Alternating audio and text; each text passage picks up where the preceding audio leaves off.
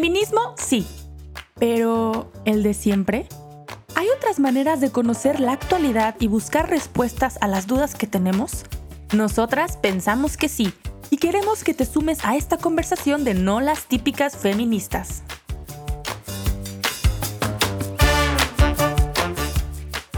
Hola, hola, bienvenidos y bienvenidas una vez más a otro capítulo de No las típicas feministas. Yo soy Cristi Rodríguez me estoy estrenando como co-host en este maravilloso programa y pues tengo aquí también de, compañeras, de amigas, de aliadas, a dos invitadas, bueno, no invitadas, sino co-host también del programa, a las dos Paus queridas, Pau Suárez y Pau Núñez. ¿Cómo están? Hola, mi Cris, ¿cómo estás? Qué emoción estar por aquí. Y Pau, qué gusto volver a estar juntas, ya te extrañaba. ¿Qué tal? ¿Cómo están? Pues yo soy Pau Núñez y también encantada de estar aquí de vuelta. Cris, bienvenidísima. Qué alegría tenerte de compi y de host. Muchas gracias. Pues sí, de aliadas en estos temas. Y hoy, el día de hoy, tenemos un tema que ha sido un, tema de gran polémica en los últimos eh, tiempos, que es el tema de las denuncias. Y nosotros queremos enfocarlo al tema de la ética de las denuncias. En los últimos años hemos visto cómo en los diferentes espacios, sobre todo los públicos, hablando de las redes sociales, de las universidades, de las calles, se han hecho espacios de denuncias que generalmente son denuncias informales, o sea, son como los tendederos, los espacios para hablar, las denuncias en redes sociales, para denunciar diferentes tipos de violencia, de acoso que viven particularmente mujeres y adolescentes. Y pues eh, estos temas pues han generado este gran debate sobre estos mecanismos de denuncia, cuál es el rol, por ejemplo, de todos estos mecanismos informales, qué es lo que deberíamos reflexionar y sobre todo hoy queremos preguntarnos en torno a esto, qué es la ética de la denuncia, es qué debemos reflexionar de estos mecanismos, hacia dónde los podemos llevar, cuáles son los siguientes pasos y qué debemos comprender de esto que está sucediendo a nuestro alrededor y además cada vez más. Y déjenme platicarles que Recientemente me enteré de que en algunas ciudades van a hacer este mecanismo de tendederos en torno al tema del 8 de marzo para hacer denuncias pero es un eh, mecanismo que ahora está institucionalizado porque este mecanismo que surgió informal de denuncia genuina de muchos movimientos y colectivos, pues ahora es un mecanismo en algunos lados institucionalizado que hasta va con apoyo del gobierno, ¿no? Entonces, pues es algo que vamos a ver cada vez más. ¿Qué eh, vemos? Eh, ¿Qué podemos entender con esto que nos ha, esta realidad que nos confronta y con esta apertura de entender con un corazón abierto ¿Qué nos dice la realidad? ¿Qué necesitamos comprender y ver, y ver alrededor de este tipo de denuncias que se están generando cada vez más? Cris, definitivamente creo que, o sea, bueno, es un tema que necesariamente tenemos que estar hablando, porque al final es una realidad, sobre todo en el mundo de, de, los feminismos, ¿no? Y de estas propuestas que se han ido haciendo, pero definitivamente sí creo que se han ido dando pasos, pasos importantes, pasos interesantes, pasos necesarios, pero como tú bien lo marcabas, también tenemos que estar viendo con ojo muy crítico qué está pasando en cada lugar y a dónde nos está llevando esa cultura de la denuncia y sobre todo si está siendo justa, que creo que ese es el meollo del asunto. No sé, mi tocaya, ¿tú qué opinas? Fíjate, a mí este tema siempre me ha intrigado mucho por mm, dos razones. Una, mm, hay un diagnóstico el que, como bien dices, no podemos mirar hacia, hacia otro lado porque creo que como la técnica puede tener tantos, tantas víctimas ¿no? injustas en este tema, eh, nos, nos, eclipsa el hecho completo. A ver, que sí hay un problema de abusos, que sí hay una falta de, de escenarios, a lo mejor objetivos o subjetivos, donde las mujeres eh, que se hayan sentido y hayan sido atacadas, ¿no? ultrajadas, no se sientan seguras para denunciar. Entonces, de repente, hay quienes legítimamente han encontrado en este formato una manera de expresar pues, su, dolor, su, sí, su, su herida, ¿no? Es legítimo que lo expresen. Ahora, eso pues evidentemente se puede llevar a abusos, es muy difícil de regularlo. Cada cuánto, quién existe o no existe el perdón, qué tipo de sociedad somos que eh, no estoy justificando a quien haya cometido un delito, pero en cualquier caso dices, bueno, pero por algo la sociedad, mm, no hablo ni siquiera desde un punto de vista religioso, ¿no? sino a nivel civil, hombre, ya no existe la pena de muerte, ¿no? Y a veces la, la cancelación es, es el equivalente eh, casi digital a esto, ¿no? Entonces, se me hace que, aquí hay que mirar en dos direcciones simultáneamente y con, y con, la misma, con el mismo compromiso afectivo y efectivo, que es hacia las víctimas que han visto necesario recurrir a esto porque durante años no han encontrado otra manera o porque su propio dolor justificadísimo no les, no les ha permitido ir a otros escenarios. ¿no? Y aquí siempre hay que recordar, mirar la realidad no solo desde una está parada. Dices, es que yo podría ir, y lo hemos hablado varias veces, ¿no? Con mi padre, con mi hermano, con mis amigos, ¿no? Pues hay quien no tiene toda esa estructura de, de seguridad y tiene que recurrir a un tendedero. Y por otro lado, dices, bueno, pero es que eso no tiene ningún tipo de filtro de, verificación, ¿no? Eh, entonces yo iría a eso, a un diagnóstico de qué situación nos trajo hasta aquí. Dos, ver en la parte que esté respondiendo, que para muchas personas haya sido una respuesta, no quiere decir que sea el, el punto final, ¿no? Hay un término que leí hace un tiempo largo, pero me encantó, me resuena todavía, que son los provisionales necesarios. Si esto fue un provisional necesario, entender su cierta necesidad en el momento, pero su provisionalidad, ¿no? Eh, y tercera cosilla que, que, también me brota ahora es decir, ¿qué, ¿qué, otros campos estamos descuidando o dejando de regar que puedan mm, dar lugar a, nuevos errores de este tipo? Porque no solamente por lo grave de la cultura de la cancelación, por lo injusto y ambiguo que puede ser, sino porque tampoco creo que este tipo de linchamiento les dé justicia a quien se la merece, que es a la víctima. Dices, bueno, has denunciado, es un primer paso, pero faltan 15.000 cosas más que no van a suceder por un mero encarnamiento, sí, sí, ensañamiento medio mediático, digamos. Definitivamente, Pau. Y fíjate que mientras te escuchaba se me venía mucho al corazón esta frase que hemos escuchado mucho, ¿no? La de, típica de la ley del talión de ojo por ojo, diente por diente.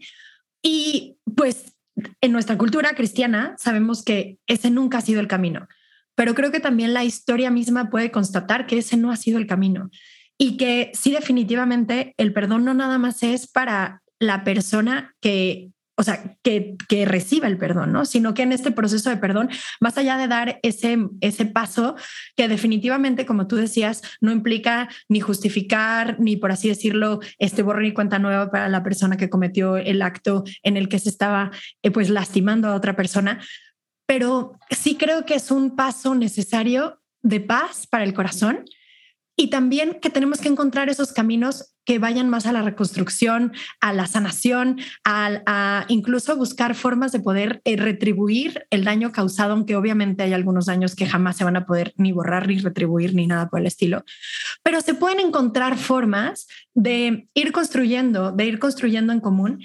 Y por el otro lado, lo que comentabas de, pues, de si esta realidad de, pues sí, del linchamiento público, yo también me pongo a pensar la misma violencia que debe de generar para la víctima, ¿no? O sea, el tú tenerte que exponer, el hacer esas situaciones, después de todo el proceso que seguramente llevó a las mujeres o, a las personas que han sufrido violencia a llegar a ese punto de, pues sí, de, quererse exponer de esa manera, ¿cuánto, cuánto dolor y también cuánta vulnerabilidad no está abriendo, ¿no? Entonces, creo que es, es una fotografía muchísimo más grande de lo que estamos viendo que hay muchas más cosas que poner sobre la mesa. Y bueno, pues igual creo que vamos, si quieren, como que tratando de detallar esos puntos en concreto que vemos que tendríamos que estar cuidando, pues sí, en estos, en estos procesos. Y ciertamente en esto que, comentan, pues esto que nos ha llevado a la reflexión sobre todo de las últimas medidas que hemos estado, en los últimos tiempos hemos estado probando medidas en el tema de violencia en los diferentes países y hay una tendencia muy punitiva del de el tema de tratar la violencia.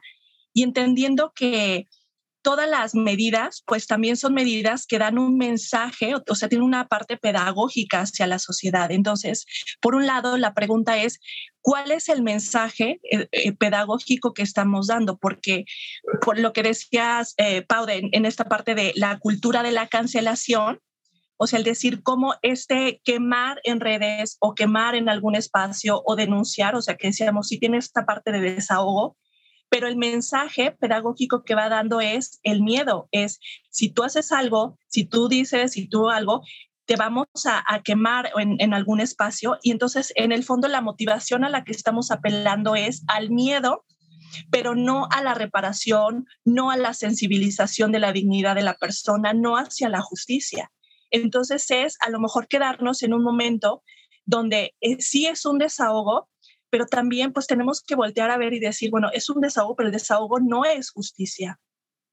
Pues ni para, como decías, eh, la otra Pau, ni, un, ni para la víctima, ni para la sociedad, ni para el espacio donde también fue herido por la violencia que sucedió. Y pues también lo que en otro sentido asociaciones como Reinserta nos han recordado, de decir, a veces también en el enojo legítimo de la víctima podemos caer en confundir que la, en, la venganza con la justicia. Y es, no, o sea, es que alguien que sea castigado no significa que se está haciendo la justicia, porque si entendemos la justicia como un proceso más amplio de reparación, pues no, o sea, que alguien sea eh, sufra un escarnio público o sea, o sea despedido de un trabajo o sea aislado de la comunidad por haber hecho algún eh, acoso, suponiendo que, sea, que sí haya sido eh, esta situación, pues eso no significa que la comunidad quedó reparada, que no va a suceder la violencia, porque finalmente solamente está enfocado en la parte punitiva e inmediata de lo que es eh, la, la, la, violencia o atender la violencia. Sí, definitivamente, Cris. Y aquí, bueno, me acuerdo de dos cosas.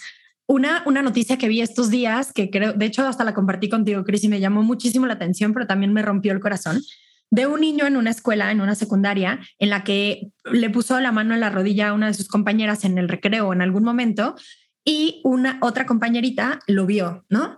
Y después de un tiempo, esta tercera empieza a generar dentro de la escuela una, este, sí, pues empieza a decir, no, es que él le gusta estar tocando niñas, es un acosador, no sé qué. O sea, ni siquiera el tema vino de la niña, por así decirlo, a la que le tocaron la rodilla. Vino de una tercera que empezó a hacer una argüenda impresionante, al grado de que el niño ya estaba recibiendo amenazas en, redes sociales, gente de otras escuelas también ya lo estaba bulleando muchísimo, estaba recibiendo incluso eh, bullying que llegaba a cuestiones violentas eh, físicas. Y o sea, el, el, pobre cristiano o el pobre chamaco ni siquiera sabía a qué venía porque en su eh, realidad decía, pues es que ni siquiera la persona, por así decirlo, agredida me dijo nada, ¿no? Y se empieza a generar una bomba cada vez más grande, cada vez más grande, cada vez más grande, que termina tristemente en violencia. Y de verdad me preocupa mucho esa parte. Me preocupa mucho que, como en otros muchos tiempos del feminismo, en otros muchos eh, eh, temas eh, que abordan los feminismos, se pueda caer en esta violencia contraria, o sea, esta, esta inversión de la violencia que ok, deja de ser para la mujer, que qué bueno, pero que se está volviendo en un mundo súper hostil para los hombres. Súper hostil al grado de que tienes que ir como cuidándote de todo, o sea, de cómo viste a la vecina, de cómo trataste a la persona en el trabajo, a un grado en el que también creo que se vuelven imposibles las relaciones comunes, en espacios comunes y que vamos a terminar fracturando muchas posibilidades de trabajo en común, muchas posibilidades de sumar esfuerzos, muchas posibilidades incluso de relaciones de amistad o de relaciones sociales, de construir comunidad. ¿Por qué? Porque al final nos estamos convirtiendo, como tú decías, Cris, en una cultura que vive del miedo y del miedo común. Entonces yo voy por la calle eh, con un pavor de que cualquier hombre vaya a ser abusivo conmigo y por el otro lado los hombres van por la calle con un pavor de no me vayan a denunciar por alguna situación, ¿no? Y vamos viendo esto en casos que se han visto incluso tremendamente con cuestiones como el, el Me Too y demás, que sí, definitivamente en su momento sirvieron para, para iluminar situaciones reales, situaciones de violencia que no podían seguir de esa manera, pero como tú, bueno, no me acuerdo si fuiste tú o Pau, ¿no? Pero que decían, ok, es una un, provisional necesario. Pero ahora que viene, ahora que viene para no desgastar esa medida al grado de que, insisto, se vuelva violenta para, el otro para la otra parte. ¿Tú qué opinas, mi Pau? Pues eh, tal cual, mira, con este ejemplo que decías de este niño, ¿no? De este chico, también se me, se me antoja, ¿no? Sería interesante hacer como una trazabilidad del, del, de este fenómeno. Hace poco leí en un libro que al final les voy a recomendar porque a mí me está encantando, que es de la cultura de la cancelación. Yo no sabía que los, los romanos tenían una cultura de la cancelación también y los griegos también. Entonces escribían en tablillas eh, anónimas, pero lo peligroso es que era anónimo. Entonces, en el 500 antes de Cristo, ya dejaban sus tablillas por ahí de, ah", entonces a esa persona que todos denunciaban se le sacaba de la, de, la sociedad durante 10 años, ¿no? Y a los 10 años se le permitía volver, pero 10 años fuera de tu sociedad, pues has perdido amigos, dinero, oportunidades, etc. Y en cualquier caso, si eres culpable, se te alimenta el resentimiento, ¿no? No se te ayuda una reinserción y un arrepentimiento. Y si eres inocente, pues ya ni te digo, ¿no? Se destrozan vidas. Y se me ocurren dos ejercicios que pues, no van a ser eh, de este post para que sea breve, de este podcast, pero bueno, eh, que, que quien lo haga en casita y nos lo comparta por redes. Uno, es decir, ¿cómo llegamos hasta aquí y, dónde, y qué desenlaces podría tener esto? ¿no? Desenlaces optimistas. O sea, yo creo que lo, una cosa que repetimos desde la primera temporada, ¿no? que la verdad aguanta más de una sacudida también creo como en la fuerza gravitacional de la verdad, ¿no? El Ordo Amoris de San Agustín. Las cosas vuelven a su cauce eventualmente. Ojalá que con los menos descalabrados posibles, que eso es lo, lo grave en estos casos, ¿no? Pero bueno, cuando esta cultura se vaya acentuando, va a tener como sus... De hecho, creo tristemente que no estamos en el momento más álgido todavía, pero después las aguas se van a ir serenando y van a volver a su, a su cierto cauce, ¿no? Em, porque el, el, ser humano es el ser humano. Ahí veo dos retos. Una, el, lo mismo, no, no, no perder el ojo de que si hay situaciones injustas. No todo el mundo cuenta con un tribunal civil al cual acudir. No en todos los lugares las autoridades civiles inspiran la, la, la, pues, la autoridad y la seguridad necesaria. ¿no? Eh, los tiempos de la víctima son los tiempos de la víctima y no los de la sociedad. Entonces, todos esos elementos representan un reto. ¿no? Y bueno, ¿qué podría pasar ahora que superemos esto? porque cualquier error totalitarista termina volviéndose en contra de las manos que ahora lo blanden. Entonces, a mí también una cosa que me preocupa es que las, las más afectadas en este tema van a ser eh, quienes ahora se están beneficiando con todas las comillas del mundo. ¿no? Y me da mucha pena que alguien dude. ¿no? O sea, el, el Me una cosa que tuvo, que en, mi corazón tuvo especial resonancia, es el, el yo sí te creo. Es decir, es tremendo, es tremendo que que alguien que ha sufrido no se le crea, ¿no? Eh, y a veces todas estas repercusiones mediáticas ponen en tela de juicio la credibilidad de la inmensa mayoría de los casos. Hay mentiras, pero serán las menos. Y hay manipulaciones, pero serán las menos. Pero como nos escandalizan, y está bien que nos escandalicen, perdemos el foco. Entonces, decir, flaco favor les haríamos, porque ya pondríamos en tela de juicio todo el tendedero. dices, no, habrá uno o dos excesos, pero quizás la mayoría son verdad, ¿no? Por eso se merecen otro escenario que no sea un tendedero, no por cuidar de los otros, ¿no? No, del, no del agresor, sino de las víctimas en cualquier caso. Y el segundo es que perdamos de vista qué valores hay que formar. Y vuelvo a la misma idea que les decía, ¿no? De qué, otra tierra podemos estar descuidando em, que, que dé campo a que en 10, 15, 20 años se cometan otro tipo de excesos, ¿no? Es decir, qué maravilla hubiera sido bueno, obviamente que, el mal no hubiera sucedido, ¿no? Pero ya sucediendo el mal, que esa persona que ha sufrido inocentemente hubiera tenido a quien acudir. Unos padres, unos hermanos, una familia, no teniéndola, es obligación de la sociedad civil, ¿no? A mí me encanta eh, la, una de las misiones que veíamos siempre en este, con este proyecto, ¿no? Es contactar a las personas con más, más interlocutores. si puede ser la, autoridad eh, eh, la policía, digamos, básicamente, pues adelante. Si no, ONGs, si no, grupos de ayuda o todos los anteriores, mezclados en, en los tiempos y formas que se necesiten. Y creo que un reto y una obligación, si me apuras, ¿no? los papás hablan mucho de la, de la, hipoteca social con temas de justicia económica, digamos, ¿no? Alguien que, que, no ha tenido una necesidad material imperante tiene una hipoteca social si está endeudada con los otros, creo que también existe algo equivalente con la, con la justicia ¿no? y el tema de, la violencia de género. Quienes no lo hemos sufrido especialmente, pues tenemos una hipoteca, digamos, una hipoteca de justicia, ¿no? Es decir, ser su voz, ser repetidoras, ser tres veces más paciente que quien no puede serlo. Eh, y eso es como una obligación de sociedad civil, creo. Me encanta esto que dices, Pau, porque además eh, también algo que, observamos, o, por ejemplo en estos procesos de, denuncia o de cuando se, hay un encuentro entre la sociedad o, las mujeres denunciantes y las autoridades, sean universitarias o sean de los gobiernos, hay a veces como una dificultad para entenderse porque las partes institucionales, digamos, de autoridad, pues hablan desde la, es que necesita, se necesita hacer la parte de la denuncia formal y le dan el peso a lo objetivo. Que muchas veces se siente como lejano, como revictimizante, como frío y como poco efectivo, mientras las, las víctimas o los, los movimientos que denuncian, pues están hablando, dándole peso más a lo subjetivo, hablando desde las heridas, desde lo, lo que está pesando en el corazón de las personas entonces pareciera que estamos hablando desde esferas diferentes y lenguajes diferentes, pero muchas veces no hemos encontrado estos caminos de encuentro, ¿no? Porque finalmente sí, o sea, esta parte subjetiva de, dolor, pues necesita también una parte objetiva de denuncia que le, dé salida en la parte de la justicia. Y al mismo tiempo, pues esta parte de la, de la parte objetiva de la justicia necesita atender y comprender y poder integrar estos elementos subjetivos que son difíciles, sí, son difíciles de integrar, pero que son necesarios porque es parte de lo que nos compone como humanos.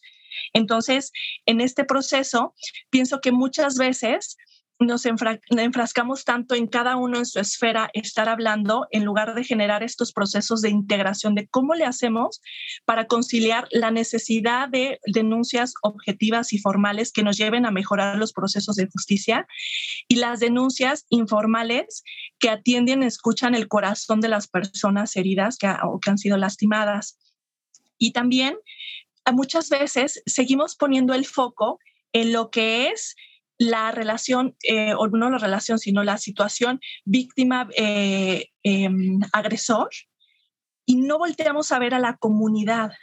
Y eso es algo que, por ejemplo, en el tema de mi hermana que ha estudiado el tema del abuso sexual infantil, pues me ha abierto los ojos de decir, el peso está, debería estar más en la comunidad, o sea, que en la, cuál es la ética de responsabilidad, de cuidado y de denuncia también de las comunidades y de las estructuras sociales, materiales, o sea, de todos los espacios. Entonces, a veces estamos tan enfocados en la víctima o en el agresor que dejamos de voltear a ver que en la comunidad hay muchísimo más que hacer para prevenir y también para denunciar y también para reparar. O sea, también la herida de la violencia no es solamente hacia eh, en la víctima y el agresor, sino también en la comunidad. O sea, también habla de nuestra herida que esas cosas pasen, que estas violencias pasen en los espacios donde nos desarrollamos. Recientemente me platica mi papá que hace unos días, aquí cerquitita de mi casa, asesinaron a una señora, su esposo la asesinó. Y entonces es, pues dices, es terrible este hecho, pero además la herida social que genera en esta comunidad, en estos vecinos, de sentir tan cercana la violencia, pues hace preguntarnos también, por un lado, a veces dices, ¿qué puedo hacer yo? Pero justamente yo creo que tiene que ver con esto que dices dicen de las dos de cuáles son estos otros caminos que no estamos considerando, poniendo el peso también en que los problemas son comunitarios, pues la respuesta debe ser comunitaria y el compromiso debe ser comunitario. Me encanta que hayas sacado esta parte de la, de la cuestión comunitaria y me acuerdo hace un poco de tiempo en una conferencia de la maestría que estoy estudiando, eh, un profesor nos hablaba de que en un pueblo maya de la cultura tojolabal o algo así, no, no recuerdo bien el nombre, pero eh, que ellos entendían justo así la justicia, ¿no? Y entendían justo así la, o sea, el trabajo en su comunidad. Y que ellos tenían muy claro que si algún miembro de su comunidad cometía un delito, tenía una falta, había una parte importante de responsabilidad dentro de la misma, dentro de la misma comunidad, ¿no? Y el cómo, eh, o sea, tal cual hacían actos y también las, las soluciones las buscaban desde esta realidad de decir, oye, a ver, si uno de nuestros, si uno de nuestra familia, de nuestra comunidad robó, pues todos como, como comunidad asumimos la culpa y asumimos la forma de poder retribuir esa, esa situación, pero también nos tiene que llevar a reflexionar hacia dónde tenemos que ir en nuestra educación, en nuestra transmisión de valores, en nuestra transmisión de cultura al resto de los miembros de nuestra comunidad, ¿no? Sobre todo en las etapas de, formación más pequeños. Y se me hizo precioso. Y creo que es una gran muestra de, pues sí, de un camino que a mí me da esperanza. Y esperanza en, en que, no sé, a lo mejor ahí ya yo me estoy volando este, la cabeza un poco, pero como que siento que en muchas de las problemáticas que tenemos actualmente, tanto en temas de ecología como en temas, por ejemplo, de producción, como muchos de los retos que se plantearon después de la pandemia, incluso en estos temas de, pues sí, tristemente, de, situaciones de, de violencia y abuso, la solución y la clave por lo general está en volver a ser comunidad Y comunidad desde lo pequeño, ¿no? Incluso la iglesia. O sea, ¿cuántos llamados del Papa Francisco a volver a fortalecer nuestras pequeñas comunidades en donde las tengamos? Entonces, creo que sí, qué bonito que tengamos esta mentalidad planetaria universal, pero también qué importante volver a regresar la mirada a construir nuestras pequeñas comunidades no sé, por ahí creo que puede ir un poquito este tema, ¿no? Estas comunidades sí para acoger a las personas que han sido violentadas, también y muy importante para educar en una cultura de paz, en una cultura de responsabilidad, en una cultura de, comunidad, en una cultura de amor al prójimo, de respeto a los demás y también en un camino que nos pueda llevar, pues eso, a construir una sociedad mucho más completa, mucho más plena, ¿no? Sí, pues dicen las, las visiones que hablan de la reconstrucción del tejido social, que necesitamos darle espacio a sanar el trauma. A veces reconstruir la comunidad, o sea, podríamos anhelar ya el, la meta, que es como una comunidad más, bueno, no sé si sea la meta, a lo mejor también es el camino, pero como una comunidad más integrada, más pacífica, pero en ese proceso parte de, de todo proceso de sanación individual o colectivo es acoger la herida. Y acoger la herida, pues implica acoger la sospecha que se ha arraigado en el corazón de tener este, este miedo y esta desconfianza entre hombres y mujeres, entre vecinos, entre ciudadanos y gobernantes. También acoger el miedo que pues muchas veces cargamos cuando vemos tantos hechos de violencia, pues sentimos que nosotros podemos ser los siguientes y esa es una, una, una actitud en el corazón que también se va arraigando y va generando barreras. Y también la acoger el dolor, acoger el dolor de una sociedad que pudiera, que vemos nosotros el potencial de lo que podríamos ser y no ser, y esta desesperanza que muchas veces se arraiga de ver cada vez más violencia o cada vez eh, eh, una ruptura social mucho más grande. Entonces, en este proceso de acoger la herida para entonces darle espacio a lo que es la, redención, la sanación, la restauración, que esa palabra me encanta, restaurar. Y yo creo que es eh, parte de este camino difícil porque a veces queremos saltarnos este trago amargo de, de acoger y abrazar la herida y a los heridos. Mm, ¿Qué dice esto en, en, plano de construir, ¿no? de, de, de, acortar distancias, de aportar lo que uno sí tiene? Ah, me, me, resuena también, como tú dices ahora, ¿no? la palabra de reinsertar. Eh, que, que, necesario, ahorita que tenemos tan reciente todos, ¿no? el, el dramón que viven nuestros hermanos en Turquía y en Siria, es impresionante, ¿no? Cuando hay un dolor objetivo, el, la solidaridad planetaria es evidente, ¿no? Llueve ayuda desde todos sitios no la suficiente, pero en, un primer momento, pues sí, una que compromete a todos. Aquí, la obligación que tenemos todos de volver a poner el dedo en el tema indicado, ¿no? Si no le estás quitando a alguien un escenario para, para el desahogo que es necesario, le estás diciendo que se merece mucho más que eso.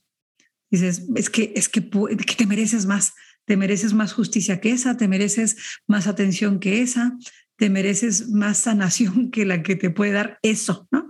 Entonces no es que te lo esté quitando como, como si te estuviera revictimizando, es que te mereces muchísimo más, solo que para, que, para ser coherentes eh, no nos podemos quedar en la, en la denuncia de los que denuncian, sino de pues, ofrecer escenarios, ¿no? Qué buena tarea, ofrecer escenarios. Definitivamente. Oiga, no, pues igual y yo creo que ya para ir medio cerrando, sí me gustaría que, pues no sé, como que Creo que hemos dado muchos elementos, han salido muchos elementos. Creo que también conviene recordar, querido público que nos escucha, que por lo general nos quedamos con más preguntas que respuestas. Y he aquí una lista larga de preguntas que también les hacemos a ustedes para que por favor, pues sí, nos vayan compartiendo lo que piensan, lo que han reflexionado a través de las redes sociales. Pero a ver, creo que estaría padre el poder hacer una ronda en la que cada una digamos con qué elementos de esperanza nos quedamos, ¿no? Eh, y bueno, voy a empezar. Creo que mi principal elemento de esperanza es confiar en que la persona humana es capaz de mucho más, ¿no? O sea, esa confianza ciega de decir, sí, hay muchas cosas malas, sí, hay muchas situaciones difíciles, sí, todos estamos heridos por el pecado original, todos tenemos nuestras debilidades, hay muchos que esas heridas y esas debilidades, incluso esas situaciones que les han faltado en la misma comunidad, los ha llevado a hacer cosas atroces, pero siempre hay una esperanza de poder cambiar, siempre hay una esperanza de poder mejorar y cuánto más si vamos acompañados en comunidad, ¿no? Entonces yo me quedo con esa esperanza. Yo me quedo con la esperanza de mm, que podemos recordarle a los otros que se merecen más y que se merecen, se merecen todo. ¿no? O sea, el desarrollo humano integral me, me, me apasiona. ¿no? Em, siempre pondría al centro a quien sufre y aquí sufre víctima y victimario. Y no los pones en el mismo nivel, em, pero, pero sí los pongo a los dos como necesitados. Y confío en el, en el concierto social, en que habrá personas como esta gente inmensa y tan cracks de Reinserta, que sí habrá agentes sociales que están llamados y se sienten interpelados a, a, ayudar a quien, a quien ha agredido, ¿no? Y que hay muchísimas ONGs y muchísimas personas individuales haciéndolo muy bien con las víctimas. Eh, no todos tenemos por qué responderle a todos. No pasa nada, está bien, yo lo entiendo y, y, lo respeto, ¿no? Pero eh, todo mundo se merece más y dar menos nos deshumaniza. Pues yo me quedo con esta idea de ofrecer alternativas, de no cansarnos de, buscar eh, alternativas, caminos creativos, espacios nuevos para darle un espacio al, al, dolor, al desahogo, a la herida y también a la reconciliación, a la sanación y a la reeducación. Y también con este elemento de, pues necesitamos voltear a vernos nosotros, todos y cada uno de decir qué es lo que nos trajo aquí, qué es lo que hemos estado a lo mejor ya sea por acción o por omisión eh, haciendo para alimentar estos problemas de violencia, de falta de espacios adecuados de denuncia y qué podemos hacer para empezar a acoger esta herida y dar eh, espacios de sanación colectivos donde todos participemos y todos podamos asumir que esta sociedad la construimos todos y que entonces es una responsabilidad em, asumirla, asumir eso como una tarea propia. Pues alguna recomendación, eh, libros, eh, eh, cuentas, algo que nos puedan ustedes recomendar o que podamos recomendar para continuar pues con el diálogo y con la reflexión de todos estos temas. Pues miren, yo les quiero recomendar un libro que todavía no termino, pero lo que voy viendo me está gustando bastante, em, que se llama Manual para comprender y resistir a la cultura de la cancelación. Pero me gusta mucho estos dos verbos. Primero es para comprender y después es para resistir. Em, y cualquier libro y cuenta que nos ayude a escuchar ayuda, porque creo que, sí, que, todavía ese, ese capítulo de escuchar a quienes han sufrido, yo no lo daría por, por cerrado. Bueno, el libro que comento es de Jorge Soleil. La verdad, a mí no se me viene como tal un libro en concreto. Tengo que confesar que leo mucho menos que ustedes dos y gracias a Dios tengo a unas amigas que son muy sabias y me comparten su sabiduría. Pero sí me iría más como al libro de la vida, ¿no?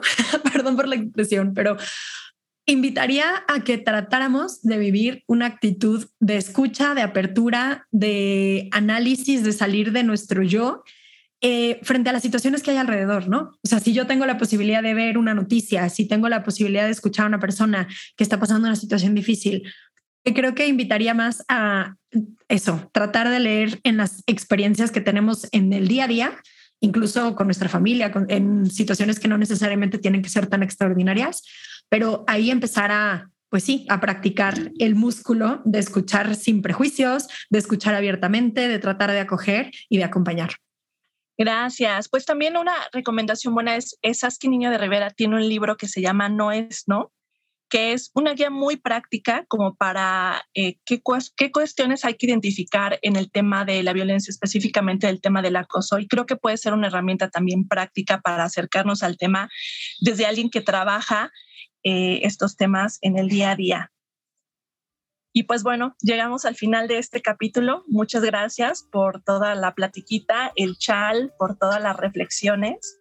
Y pues bueno, las esperamos en los próximos capítulos. Si este episodio les gustó, ayúdenos a compartirlos, a llegar a más gente. Este es un tema que duele en muchos sentidos, entonces compartámoslo y difundámoslo en todos los espacios.